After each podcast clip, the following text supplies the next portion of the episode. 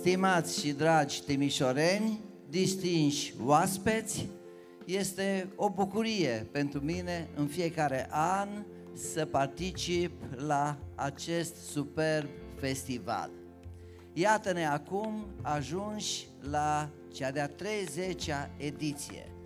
Este evident o performanță deosebită să poți organiza un eveniment 30 de ani la rând, 29 de fapt, este a 30-a ediție, dar sunt 29 de ani scurși între timp și cu atât mai de apreciat sunt cei care organizează un festival de un asemenea calibru. Timișoara, evident că s-a îmbogățit prin acest festival. În 1990, când a avut loc prima ediție, iar pe parcurs, de la an la an, s-a ridicat ștacheta din ce în ce mai sus. La mulți ani frumoși înainte ne dorim pentru acest festival, pentru cei care îl organizează și pentru dumneavoastră, cei care sunteți alături de noi în această călătorie minunată în lumea folclorului de pretutindeni.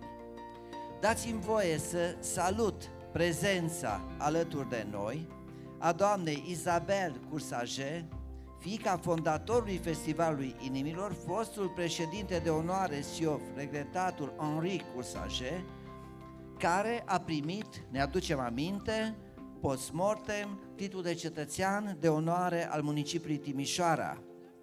Domnia sa fiind, îl aplaudăm și acum și sperăm că ne aude de acolo, din ceruri și ne vede recunoștința pe care o purtăm, domnia sa fiind cel care a înscris Festivalul Inimilor în calendarul UNESCO la acum aproape 30 de ani, punând astfel bazele reintrării României în circuitul SIOF.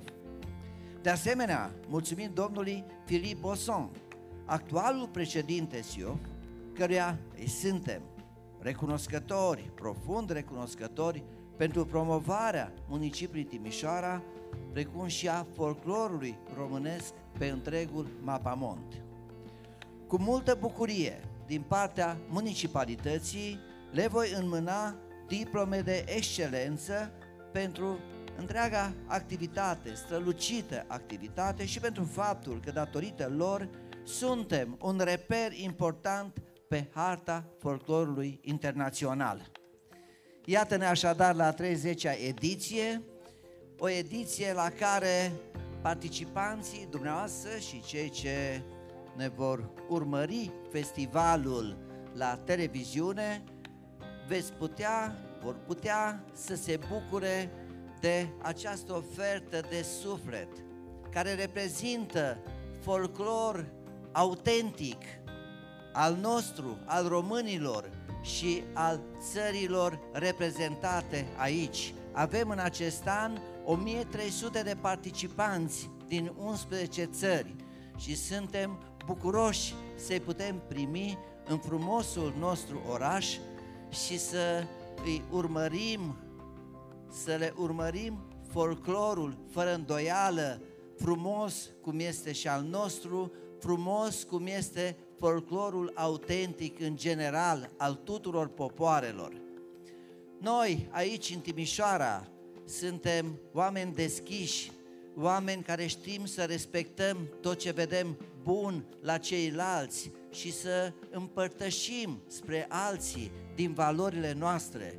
Trăim aici în respect profund unii față de alții, indiferent de etnie, indiferent de locul de proveniență din România noastră. Ne respectăm și ne apreciem.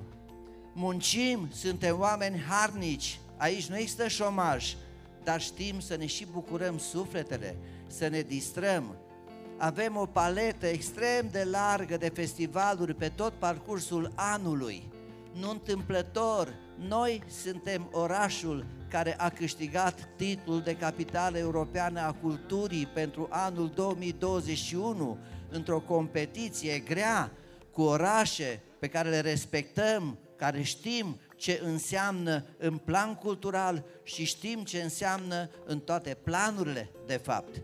Dar iată, noi am fost cei mai buni dintre cei buni. Și eu vreau să vă mulțumesc și cu această ocazie, dumneavoastră timișorenilor, pentru suportul acordat, pentru că fără el nimic din ce facem bun nu s-ar putea întâmpla și nici titlul acesta de capitală europeană a culturii nu l-am fi putut obține.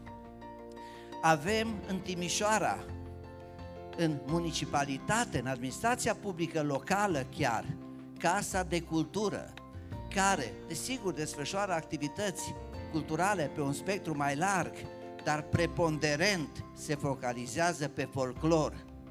Și e pentru mine, în această perioadă de vremelnică deținere a funcției de primar al Timișoarei, o încântare să știu că în zona pe care eu o coordonez există oameni care duc datinele noastre mai departe, duc cântecul nostru popular, superb, duc dansul nostru popular, superb, și duc portul nostru popular, la fel și el, superb, mai departe către noile generații.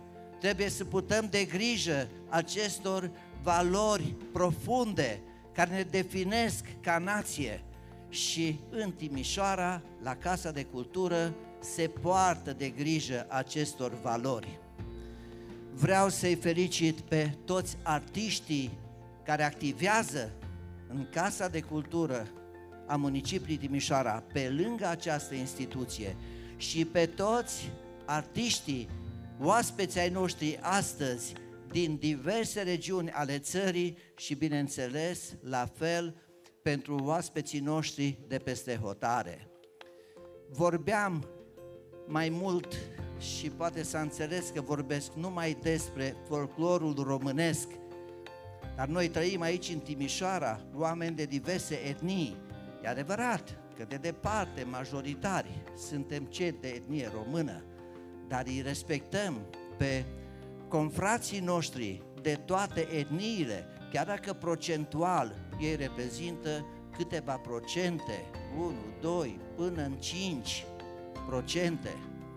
Îi respectăm ca și cum ar fi la fel de mulți ca noi, și pe această scenă, la ediția aceasta, și folclorul lor va fi prezent ca semn a ceea ce înseamnă Timișoara, model de conviețuire, model valabil pentru întreaga planetă și nu sunt vorbe exagerate, este un pur adevăr pentru care noi, timișorenii, cu toții, trebuie să fim mândri.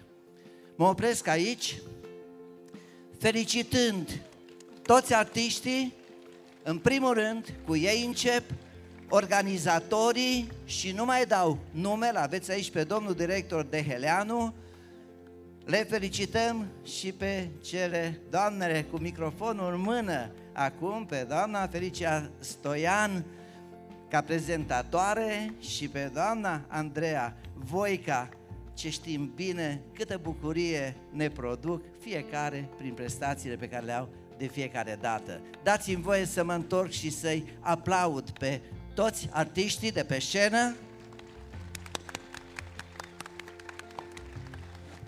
Și vă aplaud pe dumneavoastră, fără de care festivalul, evident, nu ar fi la superlativ, cum sunt convins că va fi. Vă mulțumesc frumos!